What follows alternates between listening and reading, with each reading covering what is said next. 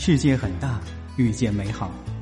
你可以选择背上行囊，或是用心倾听。你好，我是阿乌，这里是地理冷知识。这专家教授的各种奇葩言论，在台湾省也是常见。比如前段时间马英九大陆之行的高铁之旅，台湾智库学者就呼吁啊，岛内的民众不要被迷惑，大陆的高铁是没有靠背的。是临时为马英九焊上去的，就连白色的布也是自带的，完全比不上台湾高铁。你别问智库是个什么鬼，如果看看近期弯弯的各种作死行为，你就知道这智库啊起了些什么作用。这离家太久的孩子啊，确实发育的有点那个啥哈。实际上，从大陆吃不起茶叶蛋、大陆吃不起榨菜开始，台湾就经常出现一些让人摸不着头脑的言论。比如说，大陆都是土房子，比不上台湾的高楼林立。这句经典的话语就出自台湾退役上将俞北辰之口。这位也是个典型的人才，去年就说出天宫导弹一发拦截率百分之七十，三发就是百分之二百一十的拦截率。你他大陆不管导弹有多高，我们天宫都追你到天涯海角了。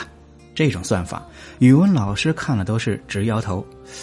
这个不过话说，台湾号称航母杀手的雄风三核心部件经纬仪故障，最后还是在咱们青岛修的吧？俞北辰之前在一档节目中谈及解放军坦克巷战的话题时，还大言不惭地说：“你们真的以为台湾和大陆一样都是土房子？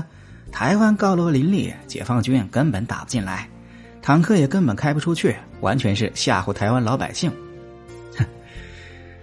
台湾亲历学者范世平此前在节目中还说出这么一句话：“大陆的城市之所以一下雨就被淹，是因为没有下水道，就连北京都没有。”他随后还高谈阔论起了北京的水利工程历史，称数百年来北京就从来没有挖过下水道。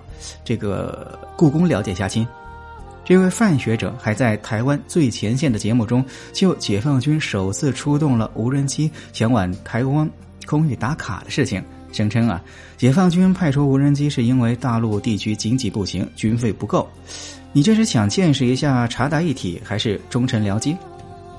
台湾专家吴家龙声称，大陆没有足够的外汇来买外国货，对澳洲不买牛肉、红酒、龙虾，也是要控制外汇观光支出。所以现在呀，能省就省，找个理由就下架这个不买那个不买，说穿了就是没钱。呃，中国大妈了解一下先。台湾新北市的医师工会理事医师罗俊恒在评论无双节目中解读接种大陆疫苗后提醒的二十四小时之内不能洗澡。说是啊，现在因为天气很冷，那大陆的话现在又缺电缺煤的，所以有可能没有办法足够的热源去使用热水，那就可能不小心感冒，所以才不能洗澡。